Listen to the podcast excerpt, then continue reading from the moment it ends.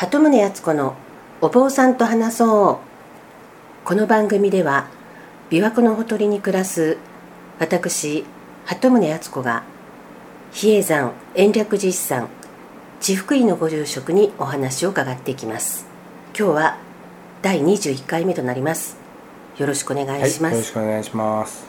と前回は延暦寺と日吉大社の関係というテーマでお話を伺ったんですけれども、はいその時にあの最澄さんが比叡山に入るずっと以前から比叡山という山自体が信仰の対象だったというお話を伺いました。はい。で今でも比叡山はよく霊山って言われますけれども、はい。やはりそういう霊山とご住職も実感されることはよくありますか？そうですね。あります。それなんかそういう霊山的なスポットがあるとかどどういう意味でそういう霊山を感じる、や修行するのに一番適した場所はい、であると思いますし霊霊的なその場の持っている力という。あそういうところに修行したい人が引きつけられていくっていう、そうですよね。京都からそんなに遠くないのにえ完全に山の中に入ってしまうとえはい。もうその京都の雰囲気っていうのは一切ありませんしはい暗い中で自分を見つめ直して静かな中で修行はすることができる霊山だと思いますけどね。またそういう人が実際に何年も修行を続けられるそういう環境であることが霊山であるゆえんだと思いますけどね。あでもその広い山の中でもその修行するお堂がある場所とかいくつか決まってるわけですよね、はいもちろんそうです。それはやっぱり何らかの理由があってそこが一番適してると思われてそこにお堂ができたり、はい。そういう歴史があるわけですか？そうでしょうね。だから開放業にしても無道寺が発祥の地である伝説がずっと伝わってますしえ浄土院はそこに伝如大様が葬られていると。その場所は特定されてないんですけれどもその場所の名前は残ってますしじゃあそれならばその近くであろう場所に浄土院がありますし、えあじゃあやっぱりでも山の中ではいろんなスポットがそれぞれ自然環境的にも違う場所タイプの場所がいろいろあると思うんですけれども、えはい。そのご住職がまさにここは霊山的なスポットだって思われるのはやはりその浄土院の場所なんですか？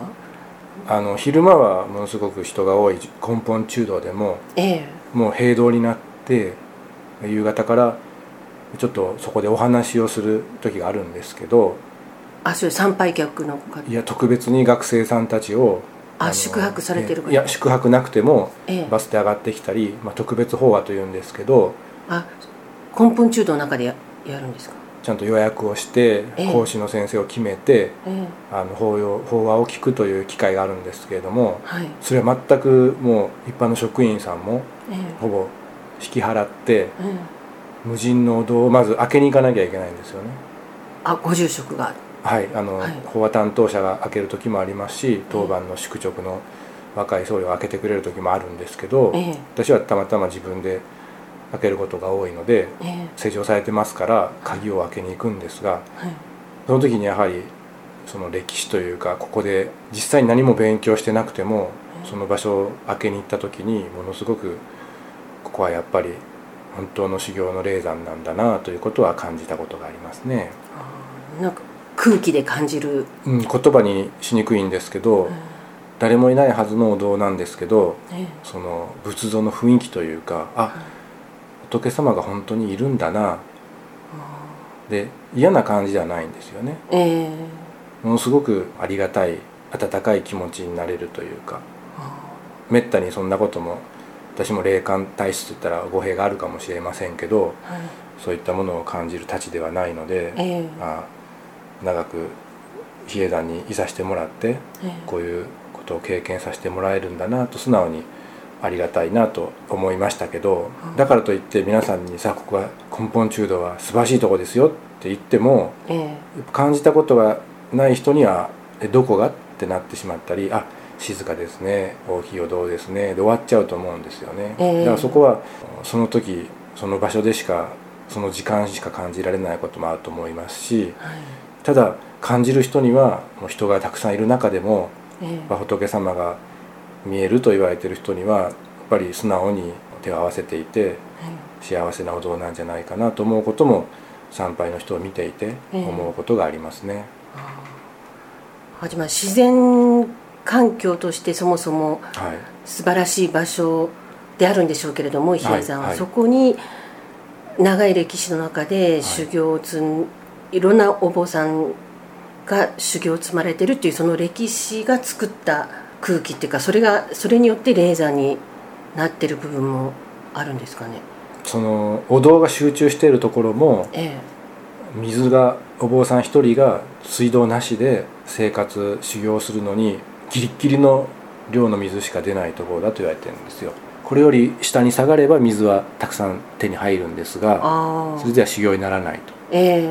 逆に上の方へ上がれば上がるほど水は減ってしまってもっと過酷な行になるんですけれども、まあはいそうすると水を汲みに降りなきゃいけないと、はい。でそれもまた時間の無駄になりますのでええ。せっかく修行しようとして山にこもるんだったら今根本中道がある高さ。はあ。高さも気候も水の量もはい。全て計算計算はしてないでしょうけどもええ。自然にそこにまず最初に天行大師様がお堂を建てたと。あその絶妙な場所を選ばれてるわけですね。選んだのか感じられたのかいろんな伝説が残ってますしええ。その上にある大黒様のお堂があるんですけどええ。その人が現れたって言いますから大黒さんが。現れてこれからお寺が大きくなっていくけどもそれらにちゃんと場所がついてて大黒さんがですよええ。場所がついててあげるから安心して修行をしろと言ったんですが、あ伝行大師に、はい、伝行大師様はさらに「いや大黒様一人じゃあの心細いです」と 言ったらしくてえそれならばということで毘沙門さんと弁天さんの顔を持ったええ。え三面大黒天というあ大黒様がはい。おられるんです。よ。あそれ延暦寺に行くとそれをはい、拝めるわけですか、根本中道の上にあるのが三面大黒様そういう言われがありますしえそこもやはりあの豊臣秀吉さんが願掛けというか非常に信仰をしていたと。ご利益がある一緒に合わさった仏像ですからええ。手を合わせて何を拝まれたのか、まあ、その後の人生を秀吉さんの一生を見ればええ。やはり太閤にまでなられたんですからえ。霊剣新たかと言ってしまえば非常に俗っぽいかもしれませんけど、はい。そういったものが各所にかといってそれを売り文句にしてはい。公開しているわけでもなく、あ知っている人は大黒様にご分身をいただいたりあはい。そのご分身をまた比叡山にあずお預けしてはい。欲ベイクというお粥をねドロドロのお粥をかけてもらう法要があるんですけれども、ええ。その法要をしている時に一緒に置いておいて拝んでもらうとか、はい。そういったことも本当に大っぴらにはしてないんですけれどもええ。ずーっと続いている行としてはい。必ず1年に1回欲ベイク浴びるという字を書くんですけどね。はい。お餅を浴びる供養をするという特殊なことをします、それあの大黒様が祀ってあるところで。そうです。あの中で、ああじゃあ通りかかったら気がつくかもしれないですか、はい、今欲米中ですという欲米をしてます。とだけしか書いてないんですよああじゃあね大々的に公開されてない予告予告は告知はあるんですか？大黒様にお参りしてそこの係の人にえこんな紅葉もしてますよって案内をいただけることもあるんですけれどもえはい、大きな看板で募集中であるとかは一切しないんですよね。えい毎年決まった日にやっているわけではないんですか？あの昔の暦でいうあの旧暦で。暦というか暦の中に60日に繰り返すあの「木のエネ」という言葉とか聞いたことありますかねそのえ毎日が60の周期で繰り返していくんですよ。えはい。でその60日に1回の日を大黒さんの日と定めてああ「木のエネ」という毎毎回の法要もありますしはい。その午後には実は根本中道の奥にあるお稲荷さんの法楽を法要をする日であると。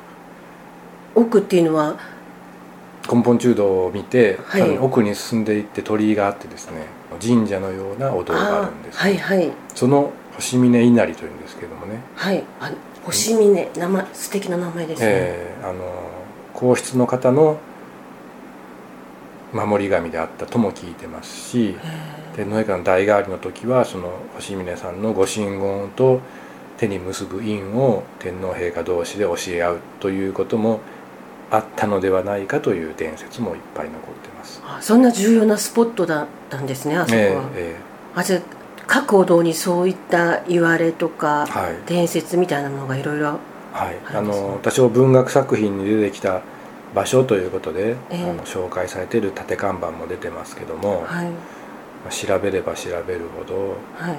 なんでここにこのお堂があるのかなというのは非常にたくさんの深い意味があってええ一つずつ聞き出すといっぱいいっぱいお話ありそうですけれども。もう根本地の近くから始めても、まあ終わらないくらいですね、前回話したはい。大講堂が今下にありますに日吉東照宮のあ前のは三仏堂、仏様を三段するええ。褒めたたえるという三という字があるんですけれどもはい。三仏堂という建物を分解して持っていきましたけれども、えその裏手にあるのが禅洞院といいまして、はい。自覚大師円仁さんが住んでいたお堂で。はあ。それが非常に重要な意味がありましてえ円仁さんがそこで修行している時に夜中にええ。え根本中堂にお花をお供えに勝手に来る修行僧がいたと、はい。毎晩毎晩来るから同じ時間にえあの者は誰だと聞いた時がそれが開放業を始めた僧箇所だったんですよ。もともとは無道寺から根本中堂まで毎日お花、お薬師さんにお花を供えたいと。しかもそれは自分の修行時間ではなくて自分がもう休めば休んでよろしいと言われている時間にええ自分の行として始めてたんですよね。自分の修行にプラスして、あまあ、そういったものを認められてじゃあ偉い京都の貴族さんのはい。ご自僧といってですねそこの専用の拝むためのお坊さんになりなさいと推薦してもらったんですけれどもはいそれは円仁さんが推薦した円仁さんが推薦したんですけれどもそういうものを求めてないと。もっと自分よりも真剣に修行している先輩がいるからその人に譲ったとかね。そうういう伝説もちゃんと残ってますよね。だその時点で総歌唱はまだ若い僧侶で、はい、円仁さんはもう偉いかなり偉い天方だったにあなられてた時ですよね。へですがその後その解放業に導いていったのは円仁さんでえはい。法華経の中に、えー人人に対してどんな人にでも礼拝をしたというあの菩薩僧の話があってはい。その行をしたらいいんだああと総歌唱にはい。アドバイスしたんだ、とそれから解放業が始まったと。あーへえあじゃあ円仁さんはあの大講堂の裏にはい。住んでいらしたと、そしてその禅洞院も何代かあの建て替えがあったんですけれどもはい。ある解放行者さんがえ自分が歩いているコースからするとそのお堂の向きが違うとい。うことに気づかれて、まあ、山の方にいろいろ相談してぱ90度入り口が方向が違ったんですよね。そえその向きというのは決まってるんですか？開放業の手踏みというその回り方の書いたはい。まあ、秘密の本というかメモがあるんですけどもその中に禅洞院のことが細かに書いてあるんです、はい。で禅洞院は根本中道に向いているあ。という記述があるんですがあはいその時は大高度の方に向いてたそうな。ああその立て直した時にええ何も、間違えてしまったわけですね。ええそういう記録がなく、あまあ、消失したのか立て直すぐらいですから多分なくなってたと思うんですけどもね。だからそれを行解放行者さんがあの歩き方で根本中道を回ってから前頭院を拝んで大行動というように歩き方が決まってますからその時にどうも合わないと歩き方が。ということでお堂をた方向を直してもらった。ということも。えそれは立て直した。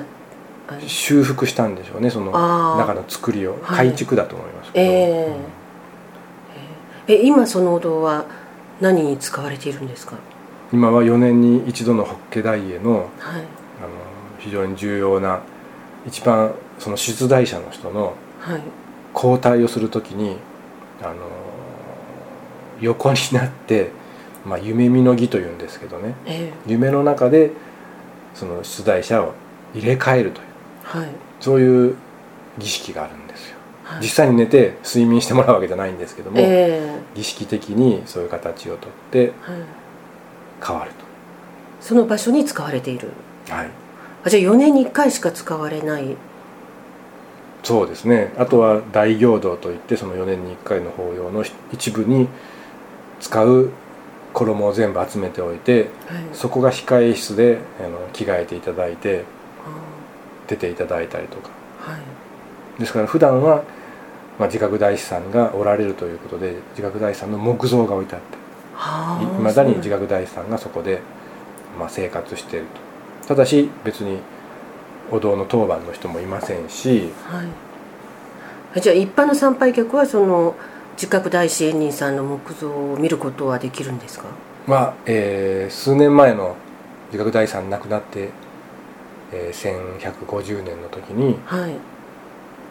公開はされてましたけどあじゃあ普段は非公開、はい、あの公開したのも対象はやはり檀家さんで、あはい、檀家さん向けにすることは多いですね。あじゃあ伝説はまだいろいろたくさんありますね。はい。あれ4年ごとの行事とかいうのもはい。あるんですね、えああじゃあまだじゃあ伝説についてまた次回もーはい、続けてお願いしたいと思いますが今日はは時間が来ましたので、はい、ここで終わりにいたします、はい、ありがとうござはいい、ました、ありがとうございました。